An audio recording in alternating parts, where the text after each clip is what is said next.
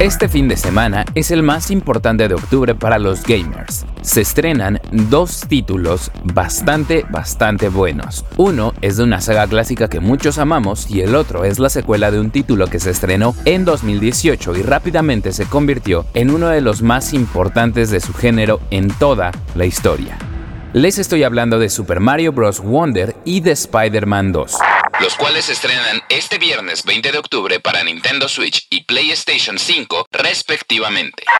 En Geek Hunters ya tuvimos oportunidad de jugarlos y la verdad es que los dos hacen todo bien en sus áreas y nos traen experiencias con todas las gamas de sentimientos, desde la felicidad por un momento divertido hasta la tensión por tener que tomar difíciles decisiones.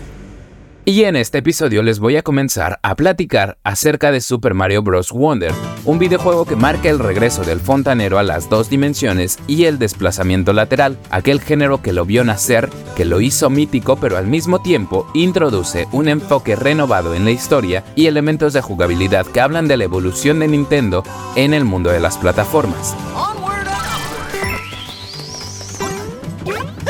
El primer elemento que llamó mi atención es la historia, pues ya no se desarrolla en el reino champiñón y aunque Bowser sigue siendo el enemigo principal, Peach ya no es la princesa en apuros, lo cual me parece un acierto porque aprovecha el enfoque que obtuvo tras la película donde se le mostró como una mujer valiente y dispuesta a salvar a su reino. Ahora el jugador puede hacer que tenga un papel activo en el videojuego, pues se puede utilizar a personajes como Luigi, Daisy, Toad, Toadette, Yoshi y el Caco Gazapo. Estos dos últimos son ideales para los principiantes ya que no reciben daño aunque tampoco reciben algunas de las mejoras de los power-ups. Precisamente hablando de power-ups, cosas que me llamaron bastante la atención son la Flor Maravilla que cambia el aspecto del entorno en su totalidad y lo llena de una personalidad que me hizo recordar a la propuesta de Cophead en ciertos aspectos visuales. Y por otra parte, el power-up del elefante la verdad es que me pareció lo más divertido y la verdad es que se convirtió en uno de mis favoritos en toda la historia de la franquicia, incluso más que Mario Tanuki o que la capita que lo hace volar. Y bueno, ahora que ya hablé de Super Mario, toca hablar acerca de ese otro personaje icónico de la cultura de los cómics y ahora del cine de superhéroes. Spider-Man 2 para PlayStation 5 Geek Hunters es un juego brutal. Fue desarrollado por Insomniac Games y toma todo lo bueno de los dos títulos anteriores, Spider-Man original para PlayStation 4 y Miles Morales.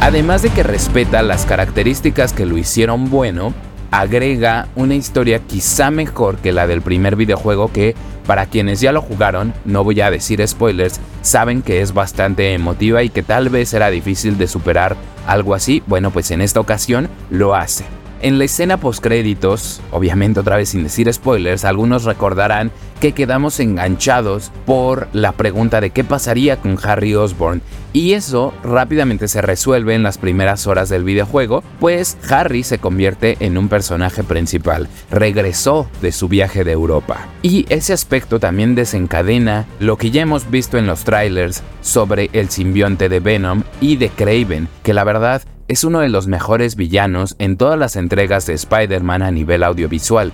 Y sí, también me refiero a las películas. La verdad es que a nivel psicológico es uno de los personajes mejor construidos en lo que yo recuerdo del universo del arácnido, porque su planteamiento es el de un verdadero cazador.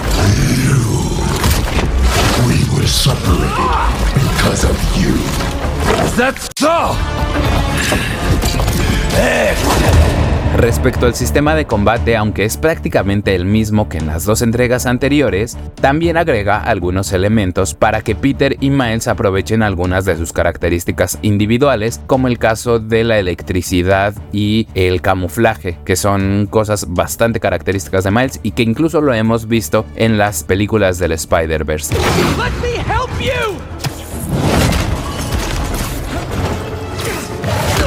La verdad es que en las escenas de pelea yo estoy bastante maravillado y yo les diría que en cada una de ellas parecerían coreografías que van a querer detener a cada instante para tomar fotografías porque también el menú de la fotografía sigue siendo bastante bueno en este videojuego.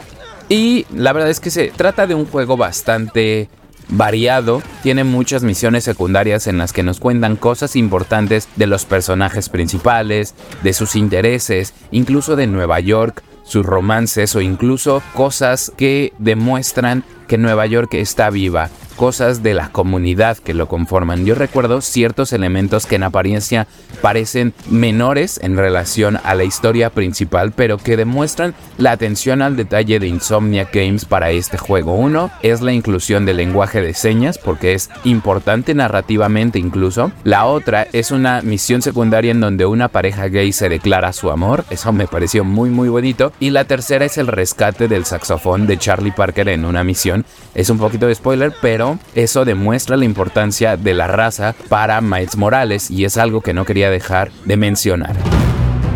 Sin duda Geek Hunters son dos videojuegos que deben probar. Seguramente uno u otro se adaptará mejor a sus intereses, así que coméntenos cuál será el título que se comprarán y estrenarán este fin de semana. A mí me pueden encontrar en redes sociales como Warolf-bajo, también coméntenos en las redes sociales de expansión o en el hashtag Geek Hunters.